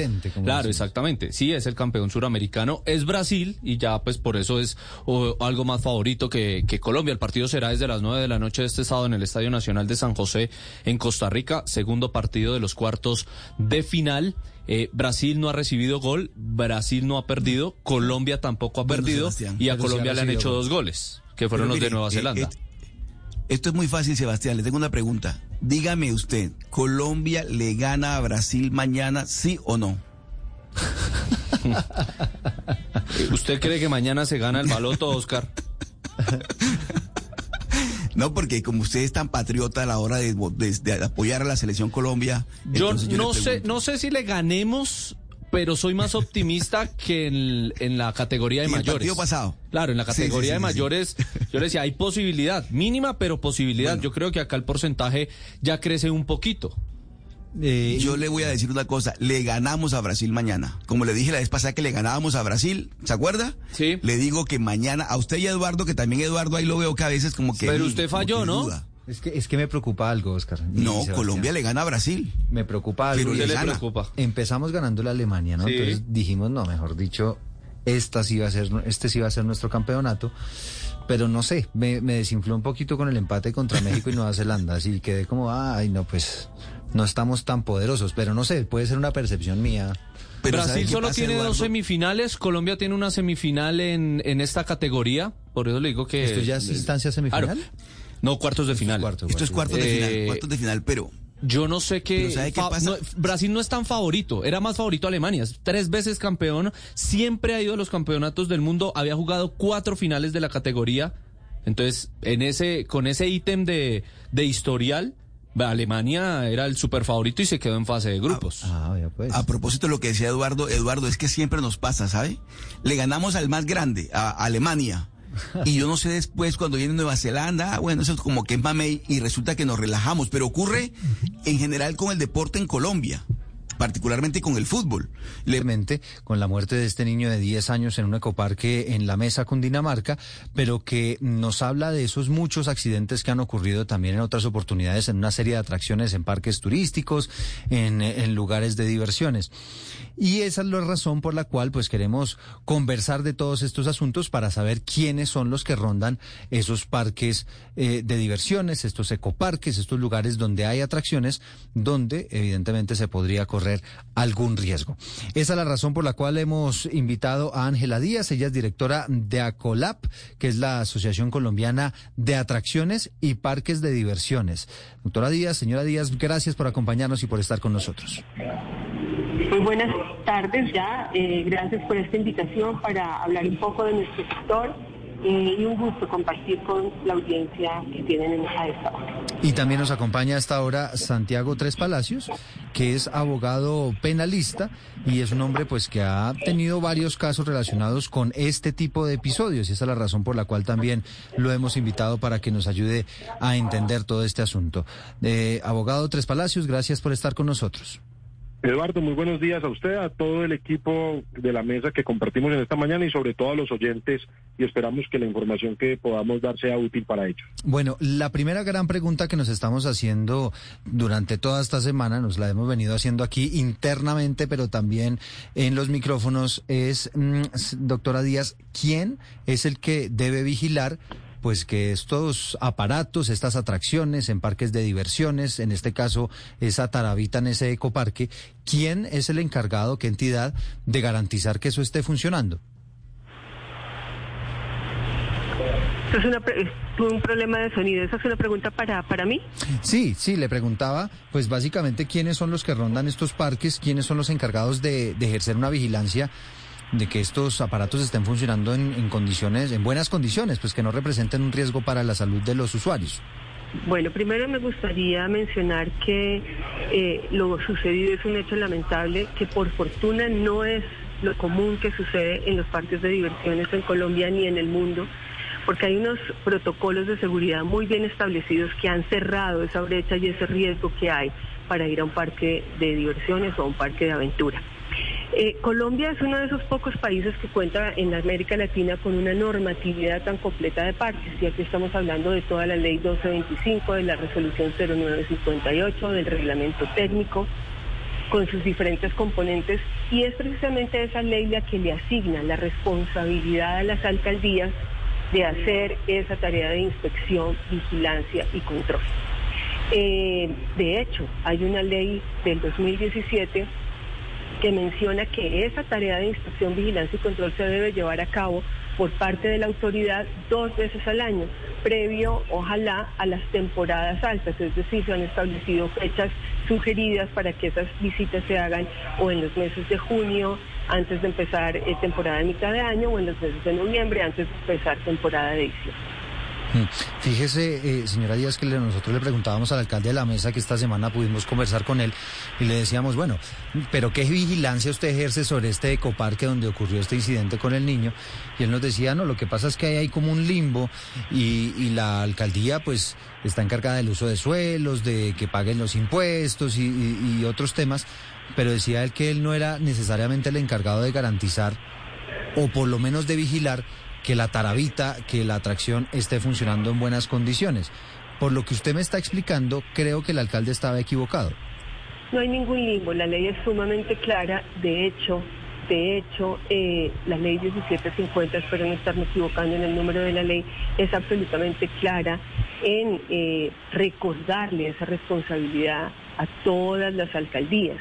Ese es un trabajo que desde la asociación hemos estado eh, presionando, si se quiere, en el buen sentido, de la mano del Ministerio de Comercio, Industria y Turismo, a quienes les establecimos una cartilla que es casi que un, eh, una, un ABC de cómo primero la alcaldía tiene la responsabilidad de vigilar, de expedir el registro de funcionamiento, que es diferente al registro nacional de turismo.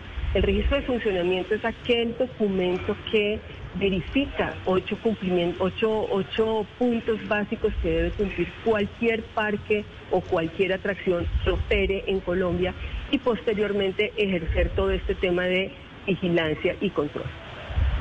Eh, sí, señora Díaz, pero ¿qué pasa si la alcaldía no cumple con esa responsabilidad que tiene de hacer esa tarea de vigilancia? ¿Qué pasa si, por ejemplo, no hace las visitas necesarias, si no expide el registro de funcionamiento, el cual usted nos acaba de detallar qué es, eh, de la manera apropiada? ¿Cuáles son las consecuencias?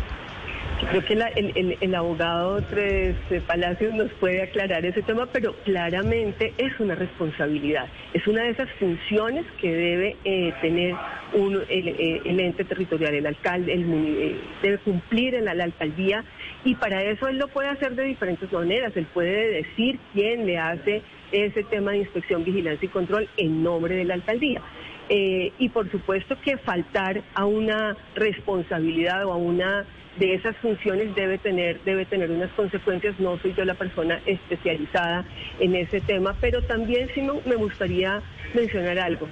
Eh, probablemente en Colombia esa tarea de inspección, vigilancia y control todavía no se ejerce eh, con la frecuencia que nosotros quisiéramos, con la frecuencia que es necesaria, pero eso de ninguna manera exime al operador de la responsabilidad que tiene. Al ser nuestra actividad, la actividad de parques de diversión es una actividad tan especializada, ese operador tiene, la ley le da la potestad de ser autocertificador de sus prácticas. Lo que hace esa, esa posibilidad, lo que le delega al operador es una responsabilidad muy grande de que todo lo que suceda en su parque es responsabilidad de él. Él debe garantizar con el cumplimiento de los protocolos que son protocolos que se basan en, dos actividades fundamentales, la operación de las atracciones y el mantenimiento de esas atracciones, que todo riesgo asociado con esa actividad vaya, vaya disminuyendo. Eso es, eso es muy importante, es un mensaje que permanentemente estamos dando desde la asociación a todas aquellas, eh, primero afiliados, partes afiliados, pero también a todas las eh, eh, personas o entidades en Colombia que se quieran dedicar al negocio de la diversión y el sano esparcimiento, entendido como un parque o una atracción. Claro que sí, señora Díaz. Entonces, abogado Tres Palacios, le traslado la pregunta a usted. Es muy claro entonces que la responsabilidad es de las alcaldías de hacer esa tarea de vigilancia. ¿Cuáles son las consecuencias para las alcaldías que no hagan esa tarea? Correcto, como lo decía muy bien la doctora Ángela, la primera es un principio de autorresponsabilidad que nunca se nos puede olvidar, es decir, el primer responsable es el parque o el operador de las eh, atracciones turísticas, en este caso un parque de diversiones. Ya respecto a los deberes de inspección y vigilancia están los distintos niveles, es decir, el gobierno nacional tiene unas responsabilidades, el departamental tiene otras y el municipal tiene otras. Como muy bien lo explicaba, el municipal tiene la labor de inspección y vigilancia directa y debe tener unos protocolos que le permitan realizar esto en los establecimientos que funcionen dentro de su territorio, dentro de la circunscripción territorial. En caso de que no realicen esta vigilancia, hay varios escenarios. Lo primero es que estarían incumpliendo con sus deberes, lo cual genera faltas disciplinarias. Es decir, podría haber una sanción disciplinaria en contra de los funcionarios que no realicen adecuadamente la vigilancia a los parques dentro de su circunscripción territorial. Pero cuando aparece un evento como este, es decir, un fatídico incidente en el que un menor ha perdido la vida, y se lograse demostrar, porque todavía está en etapa de investigación, esa falta de vigilancia de la alcaldía pudo haber sido uno de los motivos que estructuró que esa falla se hubiese realizado, entonces el Estado podría responder patrimonialmente por este daño. Dicho de otra manera, se debe analizar si en el evento, una cosa es la responsabilidad general por incumplir sus deberes, que es una responsabilidad disciplinaria. Pero ahora bien, cuando aparece un accidente de estos o un evento de esta naturaleza, debe verificarse si en ese evento tuvo alguna concreción, tuvo algo que ver o fue relevante la falta de vigilancia por parte del ente municipal. Y eso, abogado, escúcheme, lo interrumpo que me parece interesante este, este punto.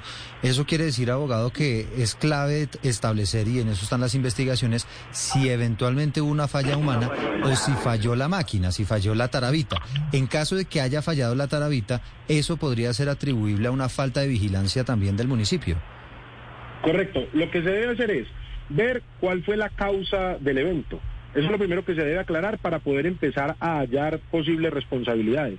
La causa del evento puede ser eh, simplemente que la tarabita falló, pero que no hubo un problema en su mantenimiento, sino que se produjo un riesgo inherente de una actividad y, e infortunadamente pues aconteció este hecho. Puede ocurrir que el operador no haya realizado los mantenimientos debidos o no cuente con las certificaciones debidas. Y puede ocurrir que el ente municipal no haya vigilado bien al operador en este cumplimiento. Eh, como también puede ocurrir que el ente municipal sí haya vigilado bien, pero que el operador le haya mentido, por ejemplo, en los soportes que le entrega. Porque tampoco lo que se pide es que vaya pues el alcalde y se cuelgue la talabita y se tire él a ver cómo funciona. No, él va y el operador le muestra unos certificados, le muestra que ha cumplido con el mantenimiento, observa las circunstancias estructurales de las atracciones y hace como una lista de chequeo. Entonces aquí es muy importante determinar cuál fue la causa de este fatídico accidente disculpen la palabra accidente, que a veces da lugar como que uno estuviese diciendo que no hay una responsabilidad, hay que buscar alguna palabra para, para un evento de esta naturaleza, pero se debe encontrar cuál es la causa, eh, que pueden ser múltiples. Puede que el niño se haya desprendido de la atracción y en ese caso entonces determinar, hombre, eh, si era la edad mínima exigida para la atracción la verdadera, la efectivamente allí estipulada, porque si de una atracción un niño de 10 años se puede soltar voluntariamente, eso lo que quiere decir es que no es una atracción para que un niño de 10 años se monte solo. Entonces ahí ya habría que ver si lo que falló fue el protocolo establecido o si no hubo protocolo o si eh, en efecto la, la municipalidad fue la que falló es que, eh, es, es, que lo que estaba diciendo eh, usted, el abogado en este momento, doctora Díaz, me llama la atención porque está claro que la responsabilidad de la inspección, vigilancia y control corre por cuenta de la administración municipal, de la alcaldía. Pero usted hablaba, eh, doctora Díaz, y, la cito, de la facultad de auto de autodeterminarse ustedes mismos, auto, que- una especie de autovigilarse ustedes eh, la- la- lo- lo- los parques. ¿Cómo pueden ustedes mismos vigilarse si no, si no, de- si no hay un agente externo que diga que efectivamente se están cumpliendo con las normas? ¿Por qué ustedes Cuando- tienen esa facultad? Cuando, precisamente por ser una actividad tan especializada, cuando el parque ejerce toda esta labor de inspección, vigilancia y control interna, que además la debe hacer todos los días, y eso se hace antes de iniciar las eh, actividades del parque, se inspeccionan, se deben inspeccionar todas las atracciones, se debe dejar consignado el estado de cada atracción en un checklist, que es el que después va a servir de prueba, como lo menciona el abogado Tres Palacios, cuando esa actividad se hace con suma rigurosidad y seriedad, como efectivamente se hace en la mayoría de los casos, esa es mi autoinspección y la hago no solo una vez al día, sino la hago cuando abro y cuando cierro. ¿Y por qué cuando cierro? Cuando abro, el operador hace toda esa inspección y si encuentra alguna anomalía, debe remitir inmediatamente esto para que el área de mantenimiento entre. Al día siguiente vuelve el ciclo. Hay unos protocolos que me dicen cada cuánto debo eh, revisar mi atracción o dispositivo de entretenimiento familiar Pero- desde pero, el punto doctora de Díaz, vista de la, del mantenimiento. ustedes pueden, además de operar las máquinas, vigilarse ustedes mismos? Es decir, no hay un agente externo allí que deba vigilar que efectivamente se están cumpliendo con los protocolos de seguridad y todo lo demás. Es, La es- es- es autoridad, apenas la evidente autoridad, que tiene que ser así. La autoridad, la autoridad es ese, ese ente que externo, ese ojo externo que hace ese trabajo. ¿Qué hemos, qué hemos venido haciendo nosotros desde la asociación? Desde la asociación, por tener ese grupo de expertos vinculados al gremio, hacemos ese trabajo para los afiliados. Hacemos eh, auditorías, hacemos eh, verificación de cumplimiento de normatividad y un ojo experto es capaz de ver que otro experto esté haciendo bien o regular o mal su trabajo y se crean unas alertas y unas acciones de mejora. Ese es un trabajo eh, que le hemos dado al sector de como un valor agregado por pertenecer al gremio, porque sabemos que no hay nada más importante en esta actividad que la seguridad. Por encima de la seguridad no puede haber nada. Usted puede tener el parque más lindo, la atracción más espectacular. Si no la maneja bien, si no la cuida, si la seguridad falla, se le acabó, eh, se acabó todo el principio por el cual está esta actividad trabajando.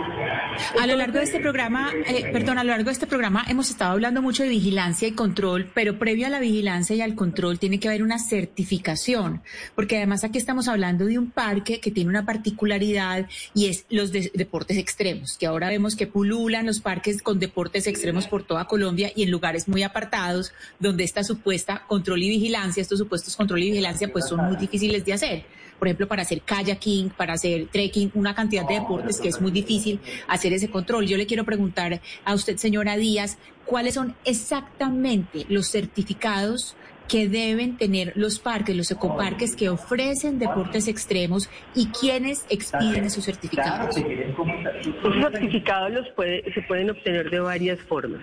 El fabricante es uno de esos filtros que uno tiene, la persona a la que le compra, esa empresa a la que le compra la atracción, certifica que ha sido debidamente instalada, que se han hecho las pruebas de calidad, que cada uno de sus componentes que, tiene esa, esa atracción están cumpliendo la normatividad, no solo en la nacional, sino en la internacional. Es decir, ahí hablamos de normas internacionales muy serias que acreditan que si esa atracción se hace bajo ciertos parámetros, con ciertos eh, elementos, con ciertas eh, eh, materiales, la seguridad está garantizada. Después viene todo lo que hace el operador de parque, que empecemos por uno, uno muy importante. ¿Quién va a operar la atracción? Ese operador que opera la atracción debe estar certificado. ¿Quién lo certifica? Lo certifica el jefe de operaciones o puede eh, ser certificado por un externo. ¿Y qué quiere decir certificar un operador, un operador de una atracción. Quiere decir que esa persona recibió una capacitación, un entrenamiento, aprobó un examen y eso queda certificado en un, eh, en un documento que expide el parque o que expide el experto que hizo esa, esa certificación. Ese es un procedimiento muy serio porque digamos que el operador del parque tiene que, ti- tiene que ser una persona que ha recibido un entrenamiento tal porque en sus manos puede estar la vida de una persona. Así que es muy importante que todas las personas que operan atracciones, que trabajan en los parques y operan atracciones, no importa del nivel de la atracción que sea, tienen que tener esta certificación. Es como un examen, un, un examen que, certifica que la persona aprobó los puntos, que aprobó una capacitación y que tiene toda eh, la habilidad para operar esa, eh, esa atracción sin poner en riesgo la vida de una persona. Es Y por el otro sí. lado están todas las certificaciones que se allegan al mantenimiento propio de la atracción. Es decir, no estamos hablando de una sola certificación, sino de muchas certificaciones. Antes de ponerla en práctica, se han debido ejercer eh, pruebas en vacío de que la atracción funciona correctamente, que el dispositivo de, de entretenimiento funciona correctamente. Y creo que la ley eh, nuestra es muy amplia y es muy clara en el qué y en el cómo hacer cada uno de estos procedimientos para que nuestra operación sea segura. Sí, es un poco como estábamos conversando esta mañana con el director del INVIMA y pues la importancia de que muchos productos que consumimos cuenten con ese certificado lo asemeja un poco a eso que usted nos está explicando, ¿no? Que es una especie de certificación que reciben estos establecimientos, los instructores y demás, para que la gente se sienta segura a la hora de utilizar eh, pues estos estos aparatos. ¿Qué pasa, eh, señora Díaz, con aquellos aquellas atracciones que no están necesariamente metidas en un establecimiento, sino que están en una especie de limbo. Es decir, por ejemplo, esos que utilizan a veces puentes para lanzarse de bungee jumping, para, para este tipo de actividades, ¿eso cómo está regulado? No hay ningún limbo. Quiero, quiero que seamos claros en que el parque que tiene 15 atracciones o dos, o la atracción que opera el fin de semana en un bazar, o el inflable que se pone en la feria del colegio, o eh, el bungee jumping, tienen que cumplir con absolutamente toda la normatividad. Creo que el abogado acá me respalda en lo que estamos diciendo. No importa cuál es y ni el número de atracciones, una sola que usted opere lo obliga a cumplir con la normatividad. Señora Lo Díaz. obliga a tener registro, lo obliga a tener pólizas, lo obliga a tener todo el procedimiento como está establecido. El reglamento técnico, perdón, de- eh, me, me extiendo un poco, el reglamento técnico de parques hace una relación muy amplia de, de clasificación de todas las atracciones y como todas ellas, bien sea que estén operando dentro de un parque o fuera de él, tienen que cumplir con la norma. Señora Díaz, esta pregunta se la hago a usted, pero creo que el doctor Tres Palacios también puede tener la respuesta y tiene que ver con lo que usted nos está diciendo. Y es algo que pasa, por ejemplo, en Antioquia, en muchos puentes. Uno va a pasar y ve que están haciendo bungee jumping, va gente que lleva todas, pues eh, llevan todos los arneses y todo, hacen ese puente. Cuando ha habido accidentes, usted tiene que ver cómo es el litigio. Es el alcalde de un lado del puente diciendo que no es de esa alcaldía y el alcalde del otro lado diciendo que tampoco es cosa de él. Entonces, por ejemplo, cuando hay ese, y que eso, le digo, en Antioquia eso pulula, cuando hay, digamos, dos alcaldías en la mitad y son eh, tirándose el balón, ¿hay qué? Doctor Tres Palacios. No le estamos escuchando. No. De- No, no escuchamos. Si quiere, mejoramos la Señora comunicación Díaz. y si le parece, señora Díaz, pues usted nos va resolviendo la, la inquietud. No, yo, yo- yo creo que en ese sentido eh, volvemos a la norma y la ley y es muy clara en adjudicarle las responsabilidades a cada quien.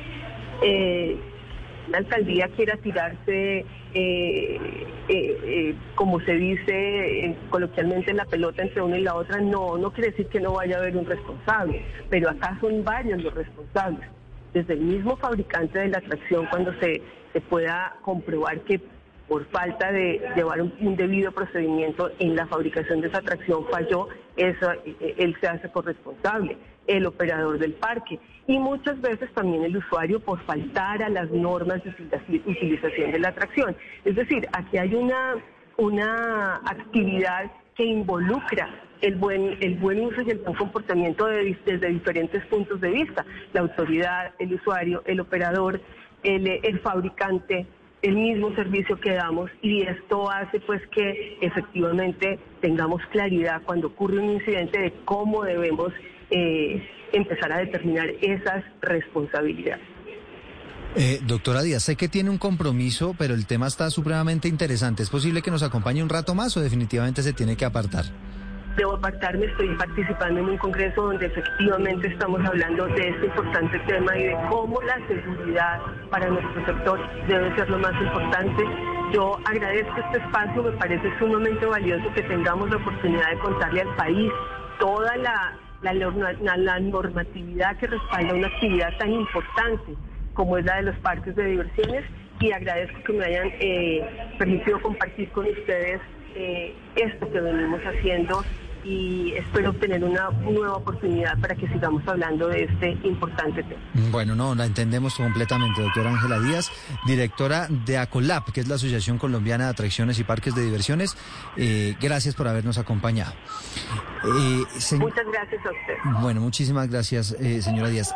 Doctor Tres Palacios, abogado, ah, cuéntenos y, y, y, resuélvanos esa duda que estaba planteando Ana Cristina, que es bien interesante, porque claro, aquí hay un responsable, que es el operador la persona que lleva los elásticos y demás, por ejemplo, para ese bungee jumping ahí en medio de la, de la carretera, pero cuando hay como ese, esos límites ahí entre un municipio y el otro, ¿eso cómo lo pueden, cómo se puede resolver? Sí, lo que ocurre es que puede haber espacios para las atracciones de manera permanente y otros que son itinerantes. Sin embargo, los que son itinerantes o no permanentes tienen que cumplir exactamente los mismos requisitos de los permanentes. Es decir, si yo voy a instalar transitoriamente una atracción y máxime cuando es una atracción que puede generar cierto riesgo para la vida de las personas que la practiquen, debo contar con la autorización de la autoridad municipal. Lo que ocurre es que en ocasiones eh, varias personas que realizan esta actividad van e instalan esto sin ningún permiso del municipio y lo instalan durante unas escasas horas y se alcanzan a tirar unas personas y parte sin novedad y se van y eso es una, un ejercicio indebido de la actividad y por, y por supuesto es un riesgo demasiado grande. Si la gente cumpliera el deber ser, es decir... Perdón, pero, pero es que yo quiero entender algo, eh, quiero entender algo. Usted dice cuando tienen que tener un certificado de uno de los dos municipios, entonces uno diría, listo, ya el municipio X es el responsable, pero yo le quiero preguntar, ¿eso sí, eso sí es legal que llegue una persona con equipos y con arneses a un viaducto o a un puente y lleve un montón de gente a tirarse. O sea, eso, eso lo autorizan. ¿Se puede dar un permiso para hacer eso? Que eso es lo que uno ve aquí en Antioquia en muchos lugares. Sí, si la persona realiza la solicitud ante la autoridad municipal y se verifica que cumple con todos los estándares de la ley 1225 de 2008, se puede autorizar transitoriamente la realización de esta actividad porque las actividades riesgosas o peligrosas se encuentran autorizadas, digamos, en todo el mundo, pero también en Colombia. Mm. Eh, ah, esto requiere unos permisos, requiere unos equipos especializados, requiere acreditarle al municipio que se cuenta con todas las autorizaciones. Ah, pero, pero abogado, pero, pero según le estoy entendiendo y, le preguntaba insistentemente a Ana Cristina, esto no es que deportivamente los señores llevan los equipos, eh, se bajan en el puente, instalan, se lanzan un par de veces y vuelven y se suben y se van. Es decir, para poder hacer esa actividad tienen que tener un permiso del municipio al que donde haya jurisdicción pues del puente, donde se vayan a lanzar. Claro que sí, esto es lo que se conoce como un dispositivo de entretenimiento. El dispositivo de entretenimiento tiene que tener unos autocontroles, también unos controles que realizan unos certificados con los que debe contar, pero cuando se va a instalar en un municipio de manera no permanente debe contar con la autorización del ente municipal. Lo que ocurre es que mucha gente coge esto olímpicamente por deporte, va y, va a ver un puente que le gustó, pone ahí los equipos y se empiezan a tirar. Y, lo que no puede hacer tampoco la autoridad municipal es hacerse los de la vista gorda con esto. Es decir, si el ente municipal se percata que hay un puente que es utilizado subrepticiamente para esta clase de actividades de manera, digamos, ocasional, pero que hay cierta eh, itinerancia o, cierta constancia en esto, pues tiene que tener medios para prever que esto no siga ocurriendo. Porque la autoridad municipal es también garante de todo lo que allí ocurra abogado Tres Palacios, es que la doctora Díaz, bueno, ya se fue la doctora Díaz, pero ella decía que alguna responsabilidad le cabe al usuario. Y yo quiero preguntarle a usted qué tipo de responsabilidad le puede caber al usuario en este tipo de accidentes cuando ocurren, si el usuario parte de la buena fe y además pues paga por un servicio que él supone que los equipos están en buen estado, que se está cumpliendo con todos los protocolos. Es decir, ¿por qué le cabe al, usuario una responsabilidad en este tipo de accidentes, de hechos? sinceramente no entendí la explicación, pero, pero presumo siempre que uno de usuario, pues parte de la buena fe de que todo está en, buen estado. Así es, así es. Eh, digamos que la buena fe todos partimos de ella, pero también hay buena fe desde el parque. Por eso es que hay que identificar bien la causa del hecho. Le voy a poner un ejemplo. Resulta que usted se quiere tirar de un bonding jumping y el, yo como operador le explico a usted los riesgos que esto tiene y, le- le pregunto, ¿usted tiene problemas cardíacos? Y usted me dice, no tengo problemas cardíacos. Fírmeme acá que usted no tiene problemas cardíacos, todo eso. Usted se tira y le da un infarto. Resulta que usted había tenido una operación a corazón abierto y usted nunca me lo había manifestado. Entonces, usted falleció por una, un hecho derivado de la, digamos, del ejercicio de la atracción, pero en realidad fue su responsabilidad y no la mía. Entonces esto tiene una serie de requisitos. Puede ser que la persona mienta sobre la edad que tiene, puede ser que la persona mienta sobre un padecimiento previo que tiene, o que a usted le expliquen, Oscar, se va a montar en esta atracción y tiene que hacer esto, esto y esto. Es claro, sí. Y resulta que usted se ponga a jugar o a poner la mano donde no la debe poner, o usted empiece a hacer otras actividades y haya un accidente como consecuencia de lo que usted hacía. Ahora bien, para el caso concreto en el que estamos, en el infortunado hecho de este menor, si el menor tiene la capacidad, por ejemplo, en una atracción de estas, de descolgarse, quiere decir que no es una atracción para menores. Es decir, si se nos llegase, si se llegase a acreditar que fue el menor el que se soltó, pues con mayor razón que el parque tendría una responsabilidad, porque en una atracción en la cual el usuario se puede soltar, pues usted no puede enviar al menor, sino al menor con un adulto. Pero puede ocurrir que haya una atracción, se monte el menor con su padre o con un adulto responsable y el padre decida que va a soltar un arnés para hacer alguna maniobra o, va a hacer cualquier cosa loca que se le ocurrió y ahí sí habría responsabilidad del usuario. Entonces, por norma general, Aquí las responsabilidades son compartidas, pero depende del hecho que se haya concretado, es que realizamos el análisis.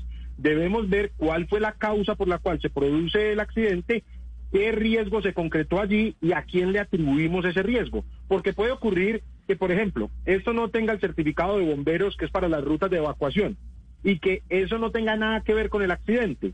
Entonces, pues no, no por carecer de ese certificado fue que se produjo el accidente debemos, vuelvo y reitero, identificar cuál fue el riesgo que se concretó y a quién le podemos atribuir ese riesgo.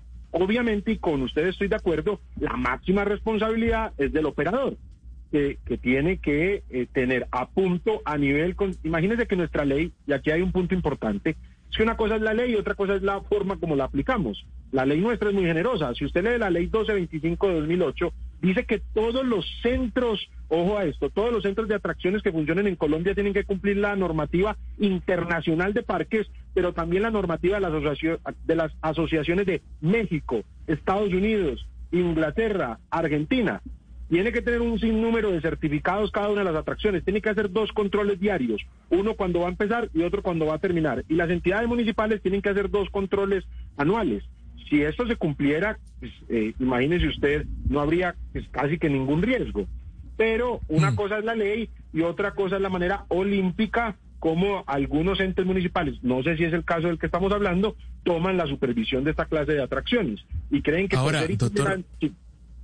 Doctor. Tres Palacios, estamos hablando de parques, de atracciones mecánicas, de deportes extremos, pero hay un negocio muy común desde hace algún tiempo en, en- en Colombia y son los eh, inflables. Eh, casi que en todas las fiestas infantiles ahora uno ve que llevan inflables en, en condominios, en, salones sociales, incluso en parques.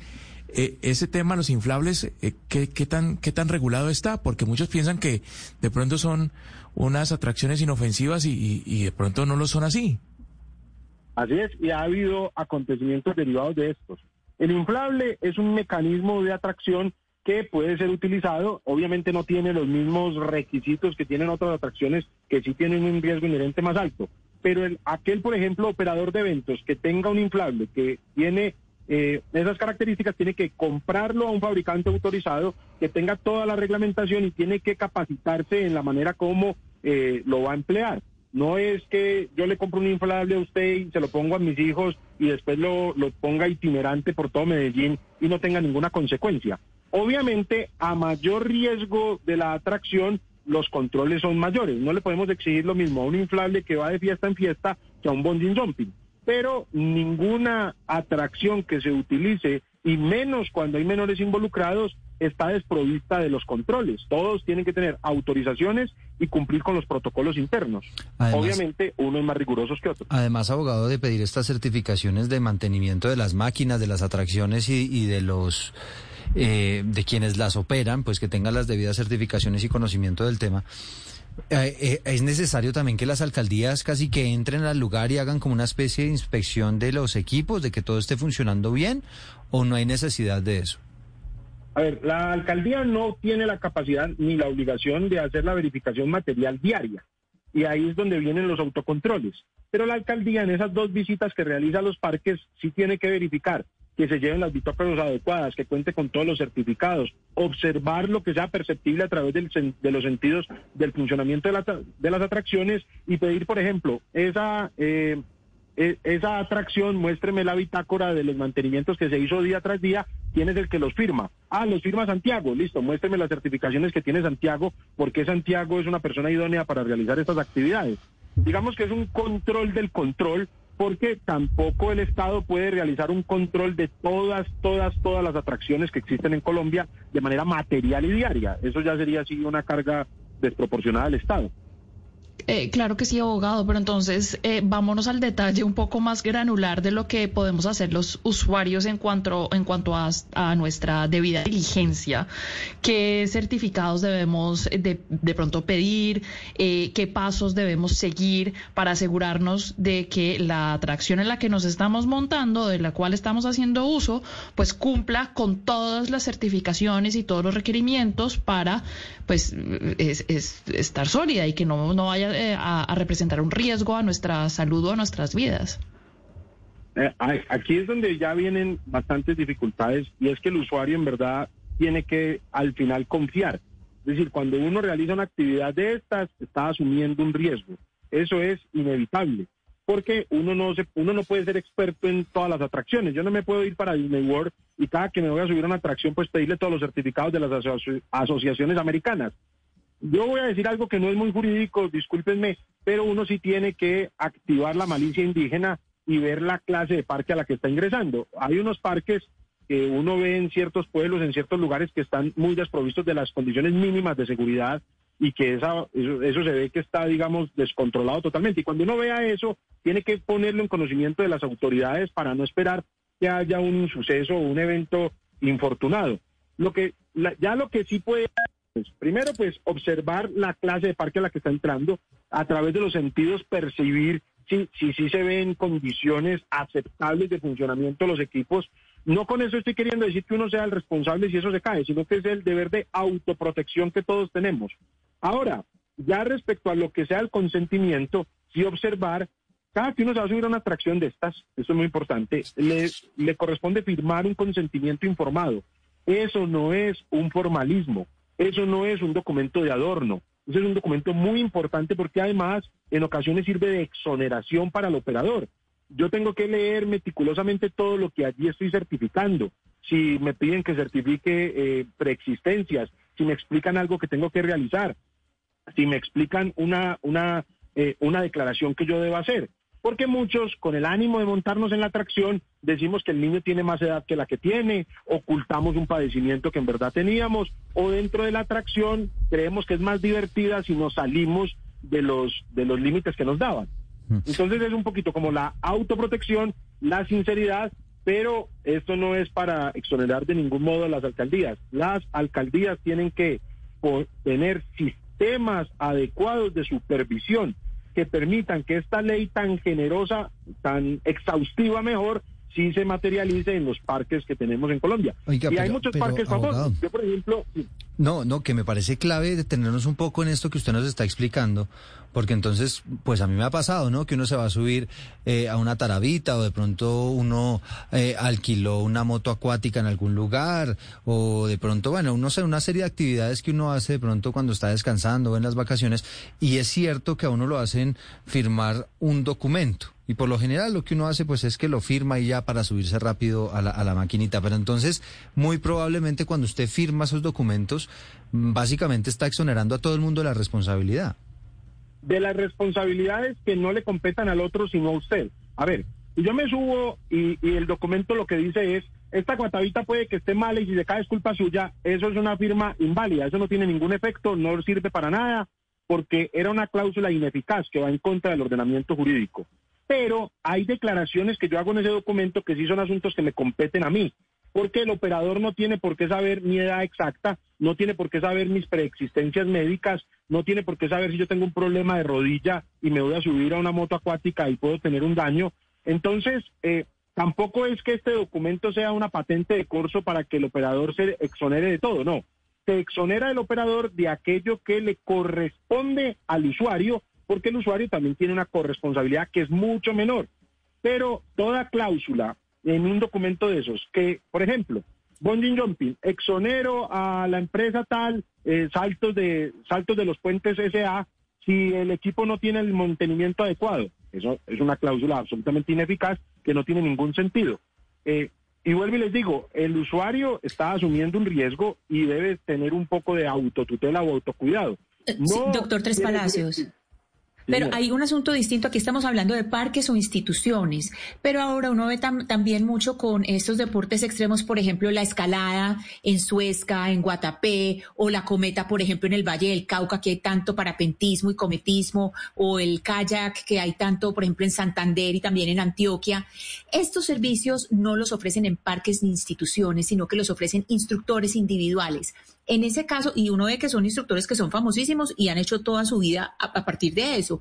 Entonces uno dice, ahí, ¿qué tiene que mirar el usuario? El usuario tiene que mirar las credenciales de- del instructor, el instructor que le debe presentar al usuario y el usuario qué debe mirar en el consentimiento que diga, qué debe muy firmar. importante, sí, es muy importante eh, que cada que voy a ir a hacer una actividad, mientras más riesgo involucre, debo intentar hacer una capacitación previa mía. Es decir, yo debo buscar en internet si esto requiere permiso, si no requiere permiso. No estoy diciendo que esto de no hacerlo exonere al otro, no. Estoy refiriéndome a las medidas de cuidado que uno debe tomar. Mientras más riesgosa sea la actividad, debo tener un mayor cuidado de mí. No porque un señor me dé un volante que diga que me tira de un paracaídas de tal edificio, pues yo voy y me tiro. Tengo que, digamos, consultar si esa actividad tiene o no una reglamentación especial. Sí, y ya eh, ahí siempre aparecen cuáles son los certificados básicos con los que debe contar. Eh, ya cuando yo sé eso, pues puedo solicitar, o incluso, ya una recomendación más sencilla, hablar directamente con el prestador del servicio y decirle, venga, usted qué protocolos cumple, envíeme las certificaciones y tratar de comparar y llamar a otro centro y decirlo. Y también, por último, contar con, el, con, con la consultoría de las asociaciones como las que nos acompañaba hoy y preguntarle, hombre, vea, es que yo veo que la Asociación Colombiana de Paracaidismo, no sé si exista, pero eh, debe haber algo, alguna asociación, algún ente, pues que ellos se hayan formulado y uno decirle, vea, este paracaidista sí puede prestar este servicio, que, ¿con qué debo contar para podernos cuidar y, y evitar que estos hechos ocurran? Pero ya cuando estos hechos ocurren, sí debemos identificar el riesgo y al responsable del riesgo, porque ojo, esta clase de eventos puede generar responsabilidades administrativas, civiles e incluso penales. Si uno observa que para un insuceso de esta naturaleza, una persona le era exigible prever y prevenir el acontecimiento y no hizo todo lo que estaba en sus manos para hacerlo, puede responder incluso por el delito que allí, que allí haya aparecido. También responsabilidad administrativa. Si al final se demuestra que por negligencia del ente municipal no hizo un control debido y podemos analizar que en caso de que ese control existiera, esto se hubiese podido evitar, entonces el Estado puede ser administrativamente responsable y con los impuestos de todos indemnizar a los parientes de la persona que haya sufrido el accidente en caso pues de que sea mortal o a la misma persona en caso pues, de que continúe con vida. Y también la responsabilidad civil del operador. Es decir, todo lo otro que hemos dicho es autocuidado para intentar evitarlo. No quiere decir que cuando esto evite, cuando esto se ocurra, perdón, sea impune o que no hayan responsabilidades. Por el contrario, aquí hay varios ámbitos de responsabilidad y estos hechos, por su gravedad, eh, no suelen quedar impunes, por lo menos desde, la, desde el punto de vista jurídico. Sí, mm, tengo tiempo para una más, doctor Tres Palacios. Le pido que sea breve porque ya se me, se me agota el tiempo. ¿Ante quién se puede quejar la gente si tiene algún inconveniente en alguna de estas atracciones? Depende, depende del motivo de la queja. Pero si es que me ofrecieron un producto que no me dieron ante la Superintendencia de Industria y Comercio, como, como con cualquier otra operador o con cualquier otro producto. Pero si yo veo que es algo que me pone en riesgo mi salud, debo acudir de inmediato al ente municipal. Es decir, si veo que las atracciones no tienen las condiciones adecuadas, puedo solicitar una vigilancia especial, puedo ir donde el alcalde, puedo ir a, donde los bomberos que debieron haber certificado esto, y si, y, y si no, digamos, hay atención, debo ir a los entes de control. a la Procuraduría para que analice si el ente está cumpliendo, a la Fiscalía para que investigue la posible ocurrencia de conductas delictivas. Es decir, no, no, lo, lo peor que podemos hacer es quedarnos callados y decir, oiga, esto estaba como malo, se veía como oxidado, menos mal no me pasó nada, que es lo que muchas veces hacemos irresponsablemente y, y eso no ayuda pues a nadie y, y- y creo que a- hacer lo contrario ayudaría a evitar esta clase de hechos. Sí, porque a veces pasa que uno va a, a algún lugar, a algún sitio, se da cuenta que, por ejemplo, no le suministran unos chalecos eh, salvavidas a la hora